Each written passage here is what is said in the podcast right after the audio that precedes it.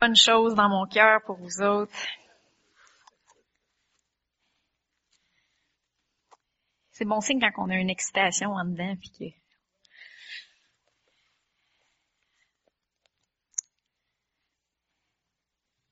On va commencer par un mot de prière. Seigneur Dieu, je te remets toute cette soirée-là entre tes mains. Parle-nous par ta parole, par ton esprit, Seigneur. Révèle-nous euh, qui tu es? Révèle-nous ta parole. Révèle-nous Jésus. Change notre manière de penser, Seigneur. Transforme-nous par le renouvellement de notre intelligence pour qu'on puisse ressembler encore plus à Jésus et qu'on puisse avoir le même impact que Jésus avait et bien qu'il est qu'il a encore sur cette terre, Seigneur. Dans le nom de Jésus, nous te, nous te le demandons. Amen. On va continuer sur la prière fervente du juste. On va continuer sur euh, la prière d'adoration, qui était le premier type euh, de prière que j'avais commencé à vous partager la semaine passée. On avait vu dans Éphésiens 6, 18, Priez en tout temps par l'Esprit avec toutes sortes de prières et de supplications. Veillez-y avec une entière persévérance. Priez pour tous les saints. Donc, euh, priez en tout temps par l'Esprit avec toutes sortes de prières et de supplications. Donc, il y a plusieurs sortes de prières.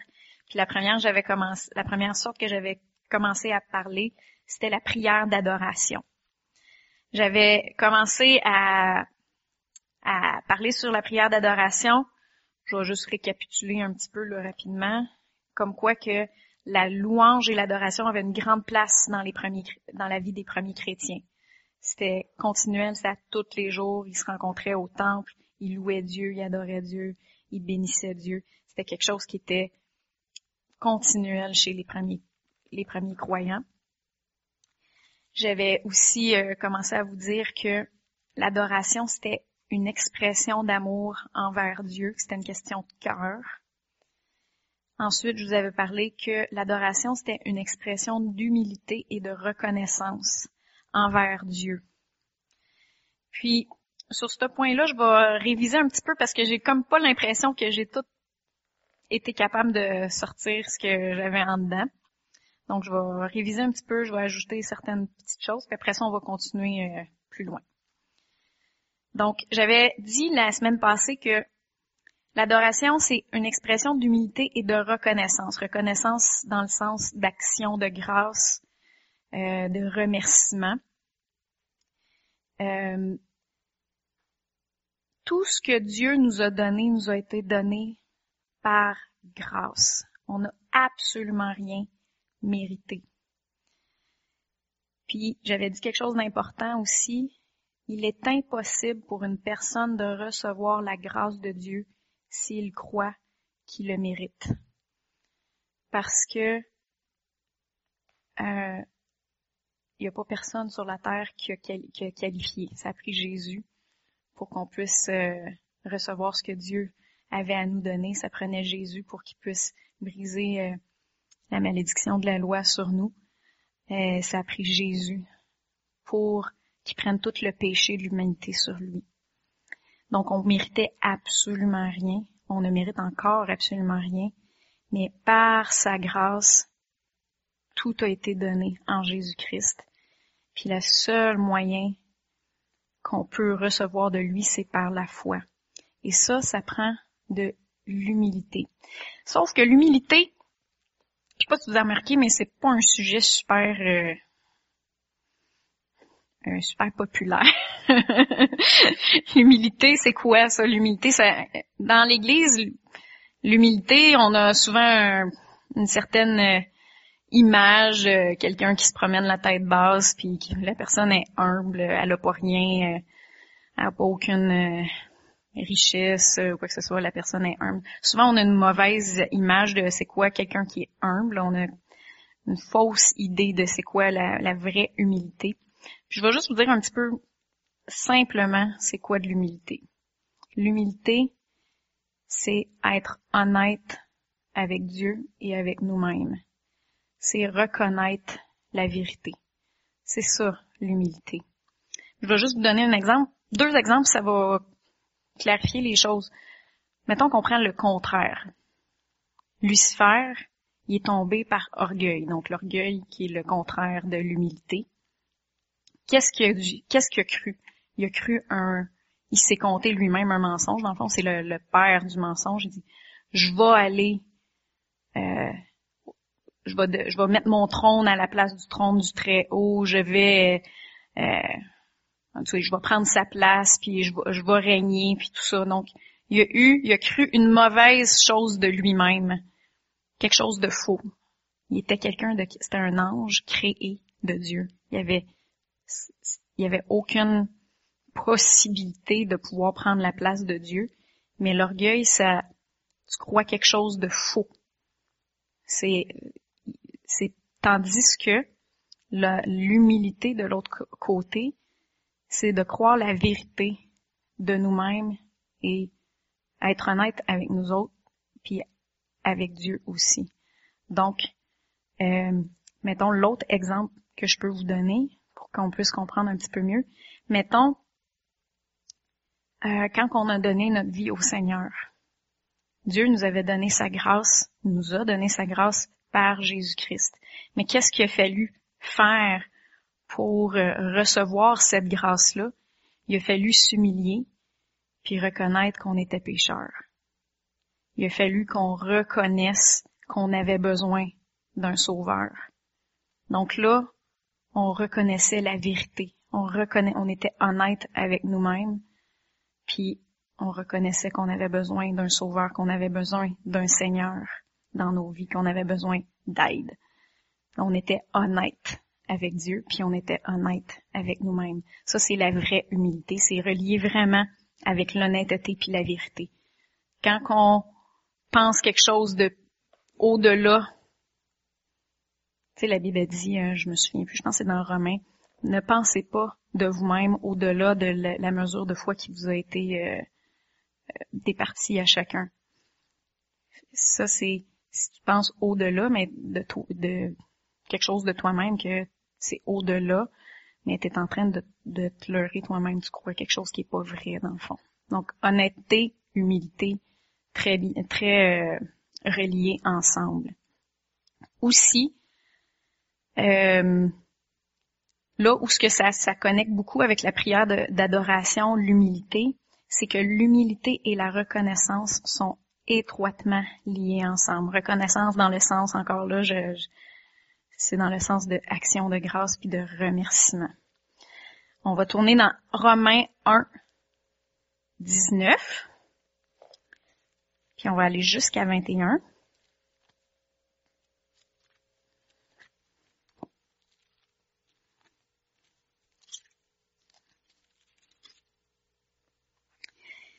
Car ce qu'on peut connaître de Dieu est manifeste pour eux, car Dieu leur a le leur a manifesté. En effet, les perfections invisibles de Dieu, sa puissance éternelle et sa, sa divinité se voient fort bien depuis la création du monde, quand on les considère dans ses ouvrages. Ils sont donc inexcusables, puisqu'ayant connu Dieu, ils ne l'ont pas glorifié comme Dieu et ne lui ont pas rendu grâce. Mais ils se sont égarés dans de vains raisonnements et leur cœur sans intelligence a été plongé dans les ténèbres. Donc si je mets ça un petit peu dans le contexte, il parle que même ceux qui n'ont pas entendu parler de la parole de Dieu, même les non-juifs dans, dans le temps de où ce que Paul écrit, il dit que Dieu s'est fait connaître à eux par sa création. Tout ce qui était dans la création, le ciel, les millions d'étoiles, comment est-ce que la Terre c'est beau, précis, euh, du plus minuscule euh, objet créé jusqu'au plus quelque chose de gigantesque, euh, même si on fait une petite étude de, de l'univers, c'est assez impressionnant. Donc impressionnant. Donc la puissance éternelle et sa divinité se voient fort bien depuis la création du monde quand on les considère dans ses ouvrages.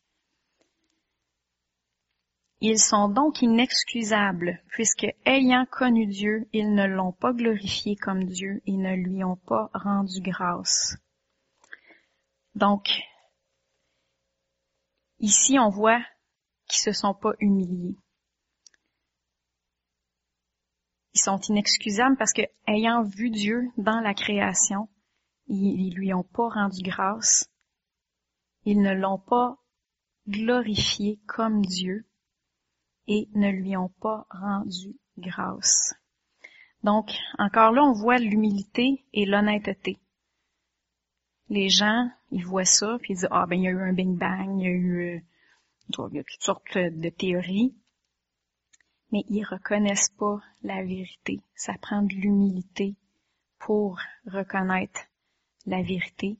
Ça prend de l'humilité pour le remercier de, de tout ce qu'il a fait euh, dans nos vies, puis pour tout le monde. En fait, la grâce de Jésus, a été, c'est disponible à tout le monde.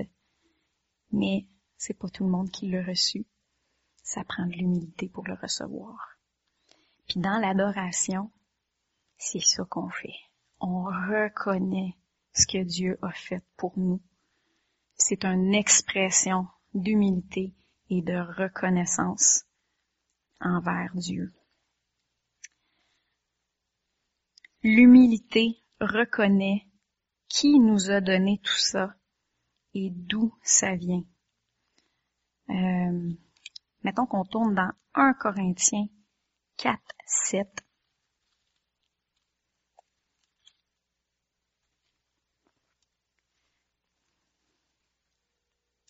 Car qui est-ce qui te distingue?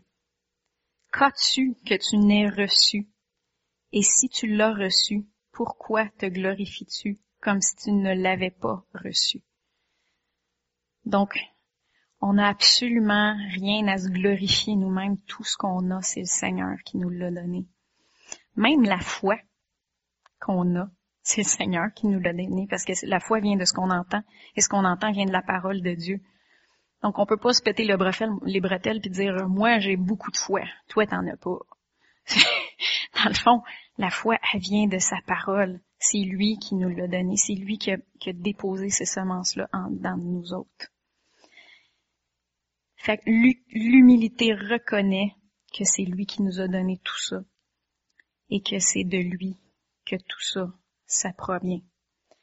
Donc, dans l'adoration, on reconnaît que euh, par l'humilité, on reconnaît ça, j'ai pas travaillé pour, j'ai pas jeûné pour, j'ai pas fait des sacrifices pour, puis j'ai pas prié pour. Toutes ces choses-là, c'est toutes des bonnes choses. Prier, le jeûne, travailler, c'est toutes des bonnes choses.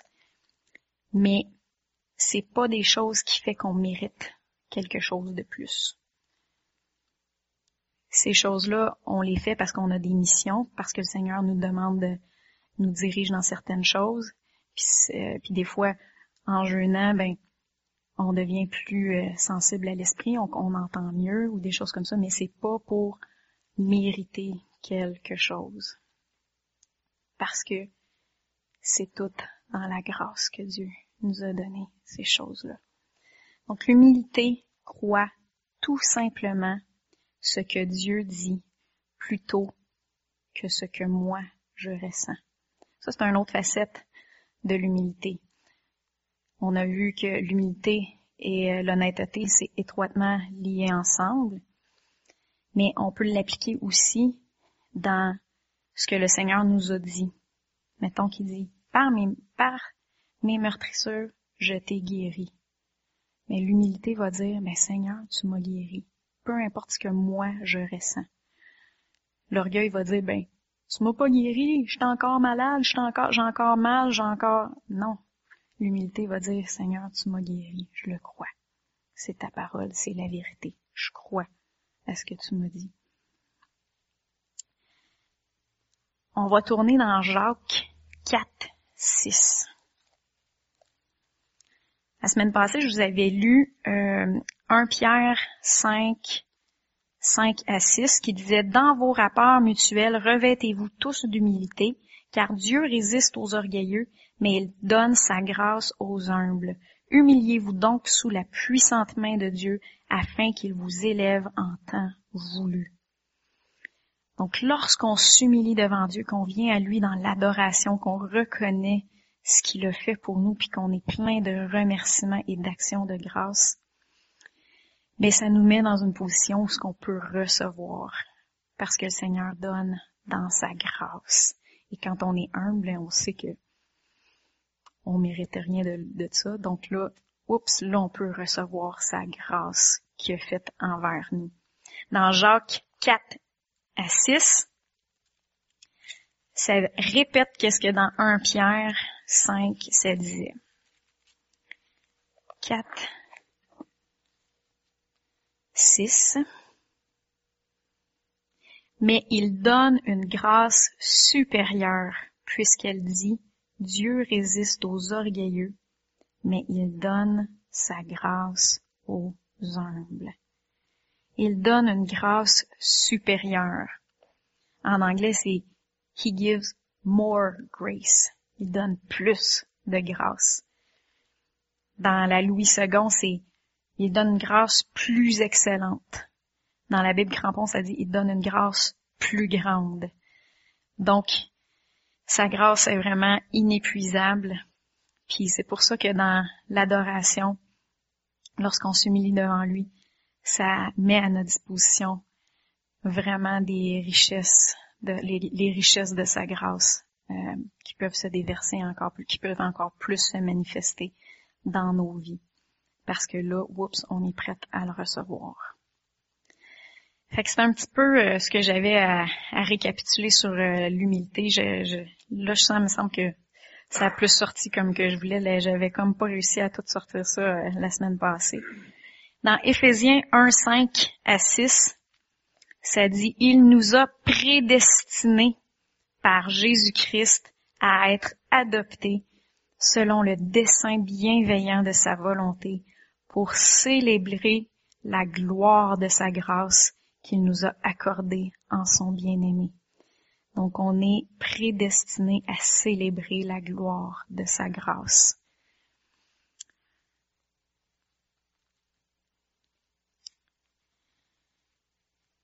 C'est ce qu'on fait dans l'adoration. On célèbre la gloire de sa grâce qui, a faite envers nous. Je vais aller aux deux, euh, à l'autre point que je vous avais brièvement parlé la, semaine passée. Là, on va y aller en plus en profondeur. L'adoration, c'est une expression de foi envers Dieu.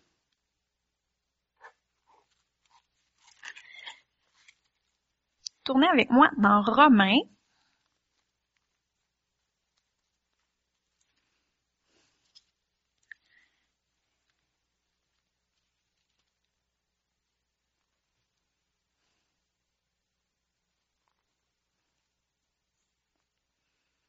Vous allez voir que la foi et l'humilité, ça fonctionne très bien ensemble. Donc, Romains 4, on va commencer au verset 16. On parlait ici de Abraham, qui est un grand exemple de foi. Donc, c'est par la foi pour qu'il s'agisse d'une grâce, afin que la promesse soit assurée à toute la descendance, non seulement à celle qui a la loi, mais aussi à celle qui a la foi d'Abraham, notre Père à tous. Selon qu'il est écrit, Je t'ai établi Père d'un grand nombre de nations.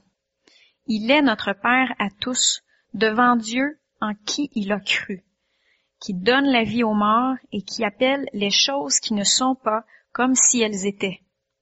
Espérant contre toute espérance, il crut et devint ainsi Père d'un grand nombre de nations selon ce qui avait été dit, telle sera ta descendance.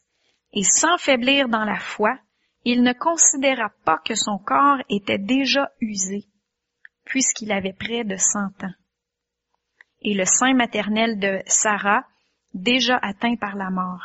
Mais face à la promesse de Dieu, il ne douta point par incrédulité, mais fortifié par la foi, il donna gloire à Dieu. Pleinement convaincu de ceci, ce que Dieu a promis, il a aussi la puissance de l'accomplir. Donc le dernier verset, c'est ce verset-là que je veux qu'on... Tout, le, tout ça, c'est super bon. Mais le dernier verset, ça dit,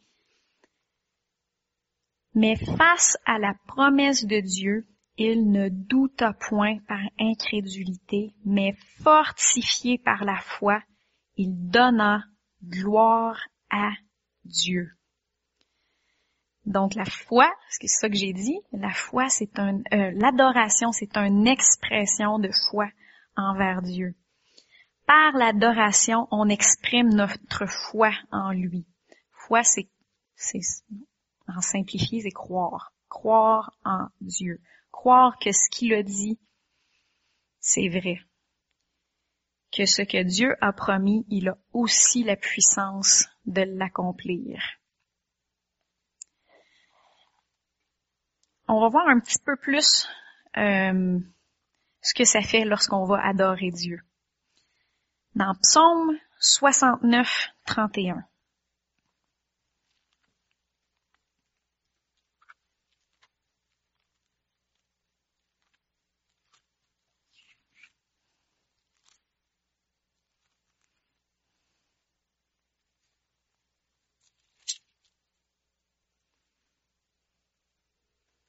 Vous me suivez jusqu'ici?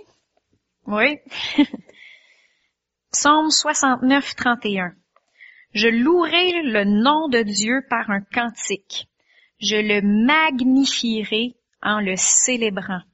Cela est agréable à l'Éternel, plus qu'un bœuf, un taureau avec cornes et sabots.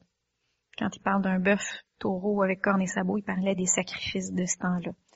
Il disait que magnifier Dieu, en le célébrant, c'était mieux que les sacrifices. Donc, quand on célèbre, Dieu, quand on adore Dieu, on le magnifie. Le mot magnifier dans Robert, ça veut dans le petit Robert, je dans Robert, dans le dictionnaire petit Robert, ça veut dire rendre plus grand, élevé. En anglais, l'exemple qui, me vient en tête, c'est la loupe. En anglais, ça s'appelle magnifying glass. Donc, c'est la loupe. Qu'est-ce que ça fait? Ça grossit. Quand tu regardes quelque chose dedans, mais ça grossit. Mais magnifier, c'est ça que ça fait. L'adoration nous permet de mettre les choses dans leur véritable perspective. Quand on adore, le Seigneur, ça nous permet de rendre plus grand à nos yeux Dieu et son royaume, et plus petit à nos yeux les circonstances et les puissances des ténèbres. Donc lorsqu'on vient et puis on commence à adorer le Seigneur, on commence à focuser notre, notre esprit sur lui, nos yeux sur euh, sa puissance, sa gloire, le nom de Jésus, euh, comment il est fidèle, comment il nous laisse jamais tomber là, on commence à voir la véritable perspective. On commence, on dirait que euh, les choses deviennent plus réelles à nous autres, à nos yeux. On magnifie le Seigneur. C'est ça.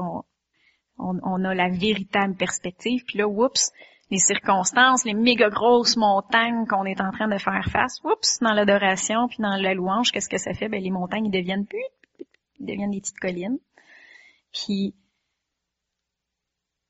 euh, on devient sûr que c'est rien euh, devant euh, la puissance de notre Seigneur, puis que tout genou doit fléchir devant son, nom.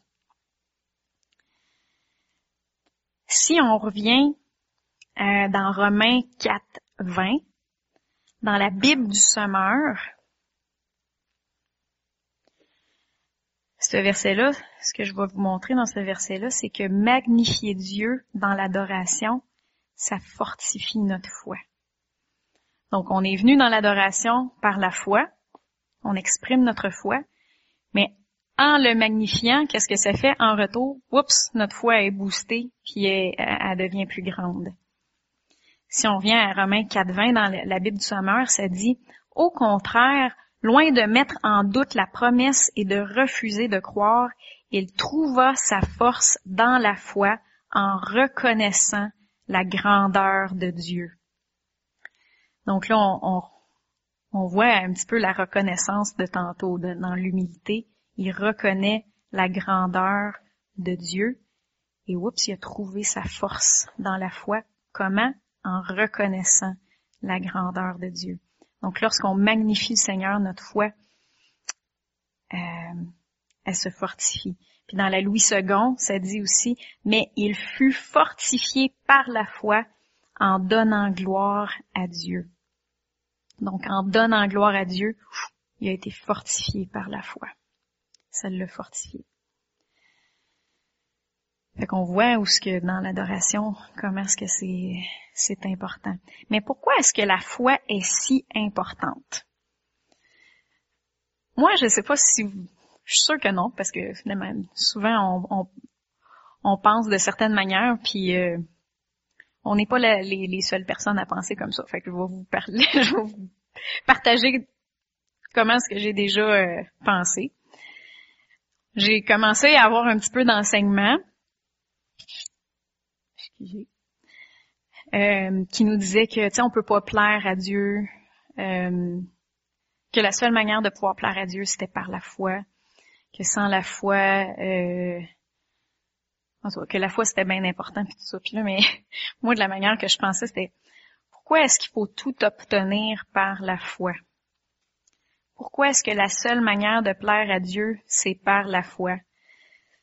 C'est dur de croire en Dieu quand on voit rien. C'est dur de marcher par la foi. Dieu, il aurait pas pu trouver un autre système que la foi. Moi, c'est de même que je pensais. Il me semble, Seigneur, t'aurais pas pu trouver un autre système que la foi. Il me semble, moi, je trouve ça dur, marcher par la foi. Je le vois pas. Puis t'aurais pas, il me semble, c'est compliqué. moi, c'est comme ça que j'ai déjà pensé. Je suis sûre que je suis pas la seule personne qui a déjà pensé. Pourquoi, Seigneur, t'as mis ce système-là de foi? Il me semble que t'aurais pas pu trouver un autre système pourquoi est-ce que le Seigneur y a mis ce système-là de la foi? Pourquoi est-ce que la foi est si importante pour le Seigneur? Si on retourne au début, tantôt j'ai, on a commencé dans Romains 4, puis on a commencé au verset 16. Ça dit, donc, c'est par la foi pour qu'il s'agisse d'une grâce, afin que la promesse soit assurée à toute la descendance. Donc pourquoi est-ce que la foi est si importante? Pour qu'il s'agisse d'une grâce.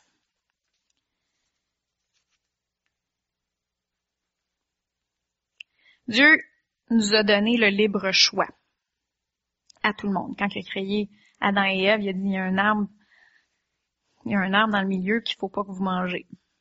Qu'est-ce qu'il a donné à Adam et Ève en disant ça? Il a donné un choix. Il a donné le libre choix. Il peut pas nous forcer à recevoir. Il doit être invité. Un petit peu le même exemple que je vous donnais tantôt pour l'humilité, c'est la même chose pour la foi. Il a donné Jésus à toute l'humanité. Son cadeau, il est déjà fait. Il est déjà emballé. Il est offert à tout le monde.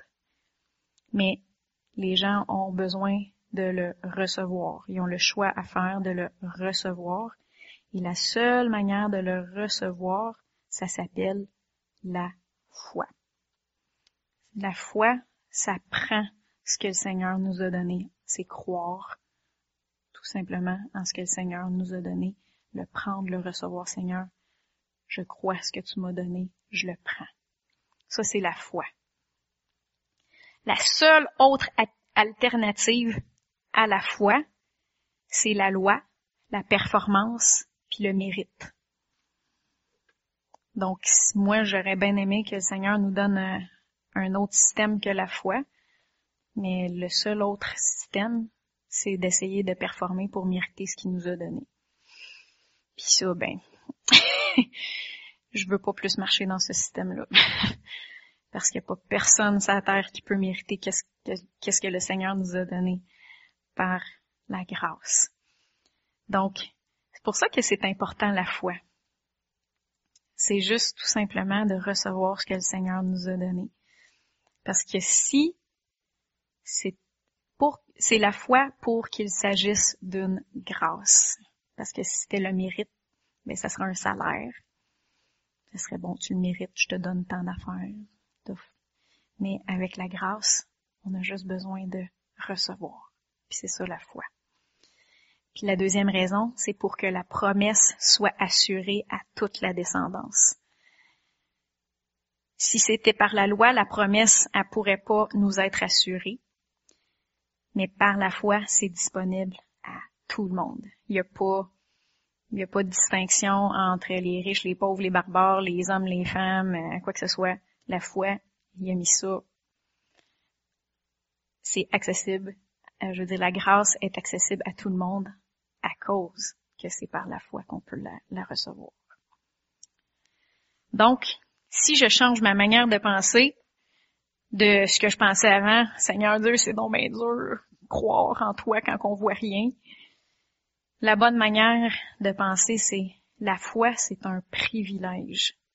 C'est un privilège parce que sans la foi, j'aurais accès à aucune des grâces que le Seigneur nous a données. La foi, c'est un privilège Merci Seigneur pour ta grâce. La foi, c'est un repos. Ça, c'est la bonne manière de penser. La foi, c'est un repos. Ça fait juste dire, Seigneur, je me repose en toi. Je crois que ce que tu m'as donné, je le reçois, je le prends. Merci Seigneur. C'est un repos, la foi. Faut travailler pour demeurer dans le repos, par exemple. c'est là la, c'est là la distinction, parce que le, le, le, diable veut nous, euh, veut nous distraire parce qu'on voit par nos cinq sens. Fait qu'il faut travailler pour demeurer dans le repos de la foi.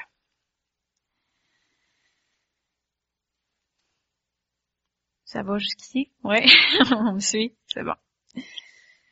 Dieu utilise la même mesure avec laquelle nous lui ouvrons nos cœurs dans l'adoration pour déverser dans nos vies.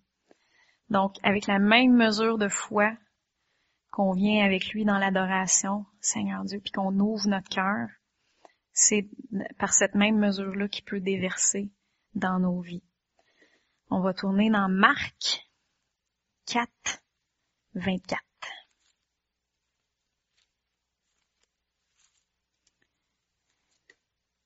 Ça parle pas nécessairement de l'adoration dans ce verset-là, mais je crois que, par contre, ça, s'applique à la foi.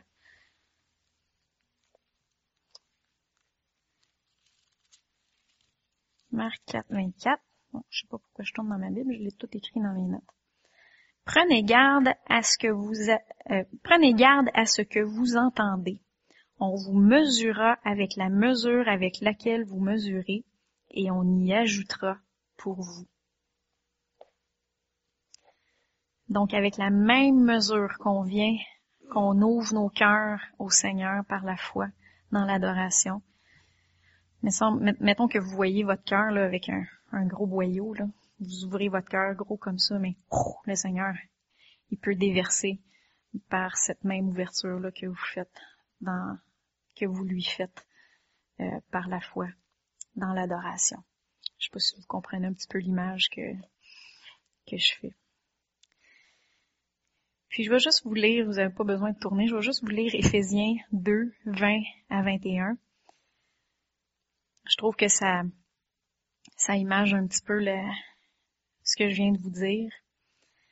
Or, à celui qui, par la puissance qui agit en nous, peut faire infiniment au-delà de tout ce que nous demandons ou pensons, ou pensons.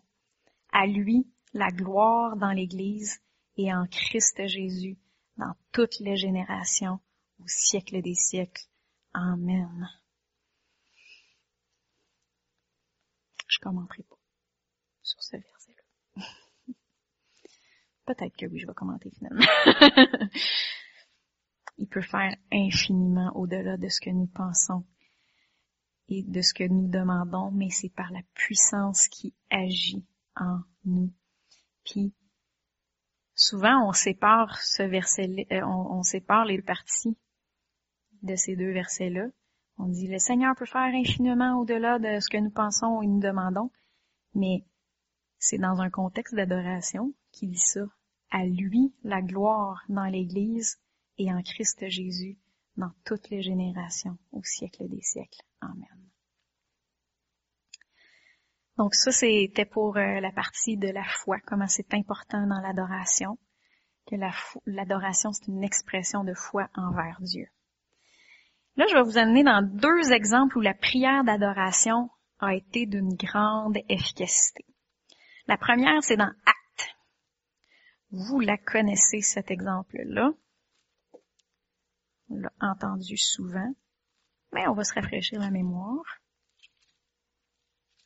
Acte 16, on va commencer au verset 22.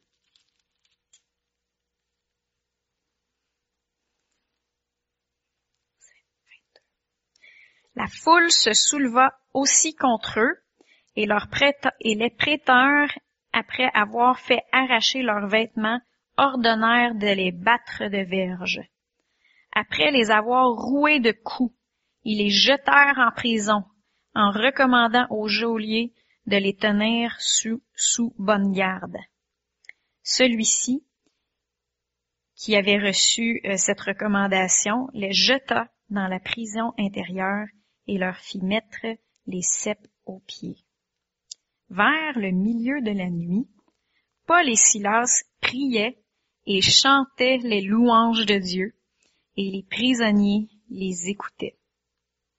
Tout à coup, il se produisit un grand tremblement de terre au point que les fondements de la prison furent ébranlés.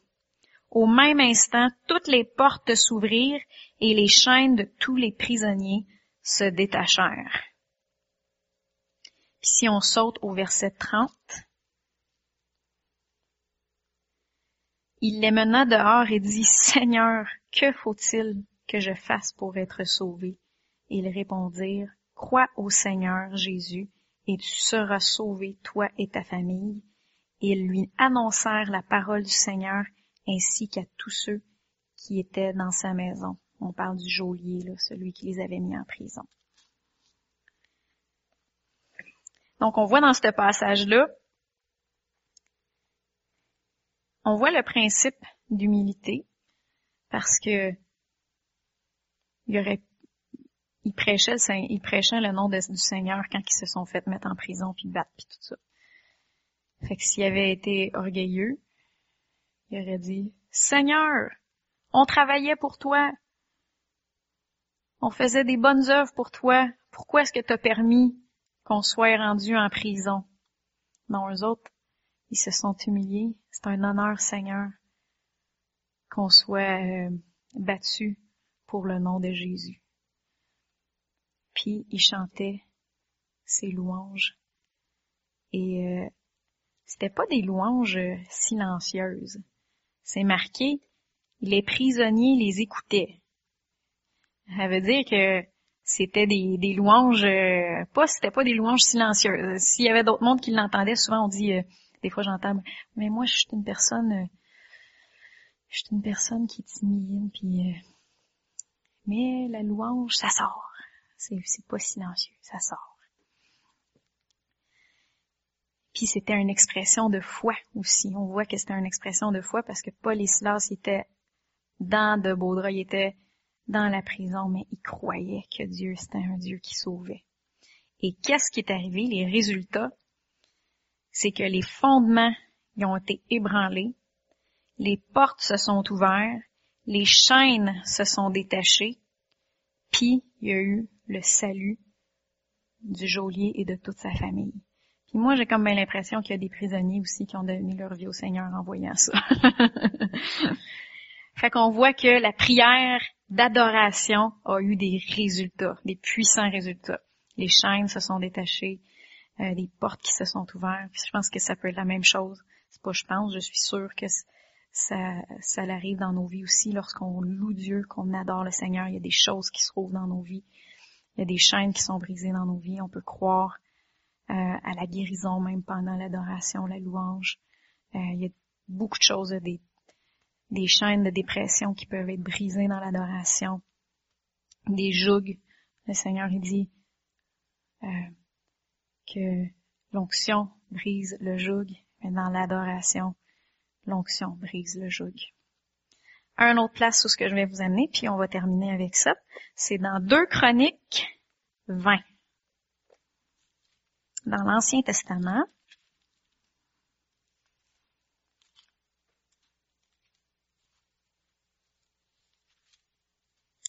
Je vais lire pas mal. On va commencer dans, au verset 1 à 3.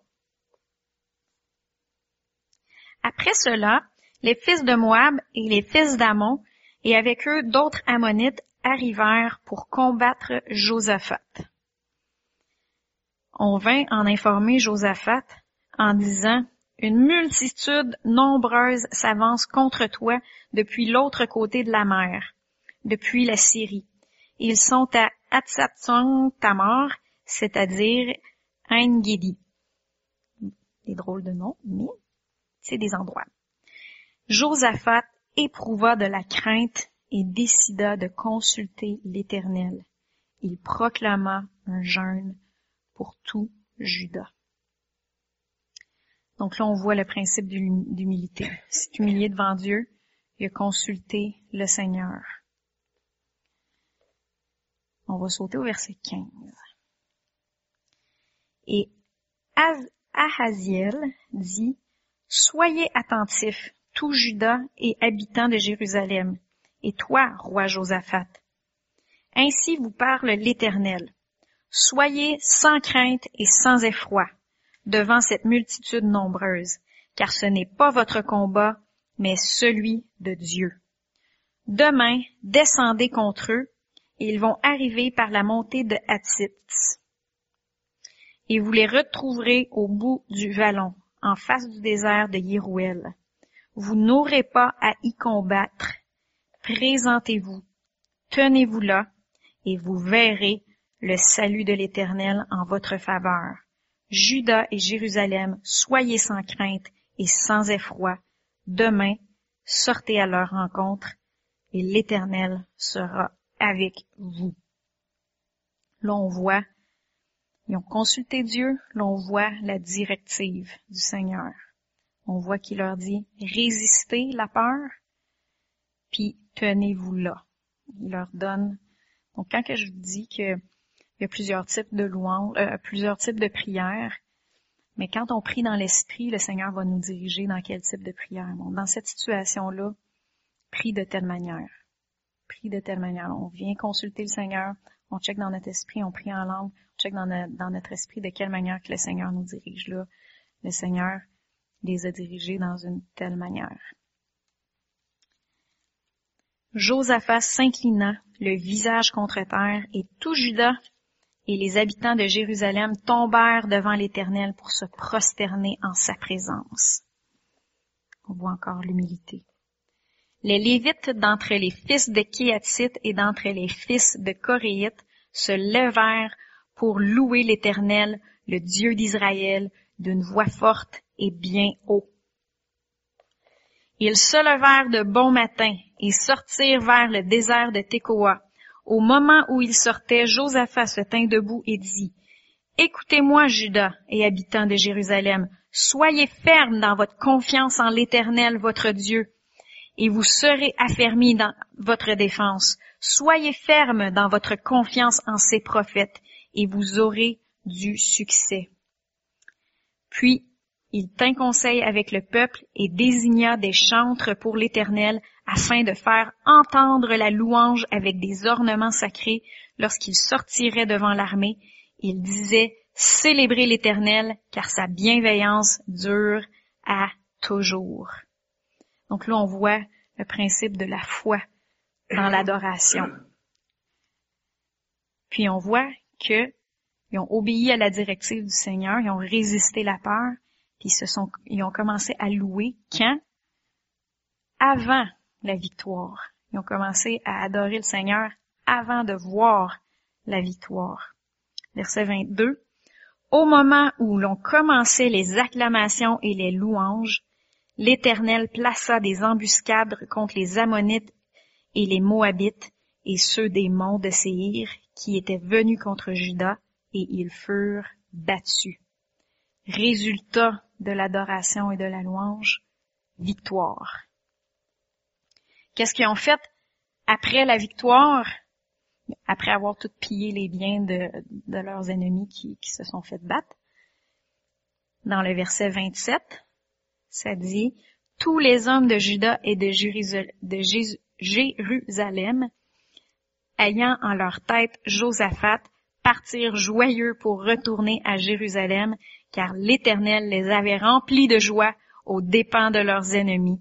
Ils entrèrent à Jérusalem avec des luttes, des harpes et des trompettes jusqu'à la maison de l'Éternel.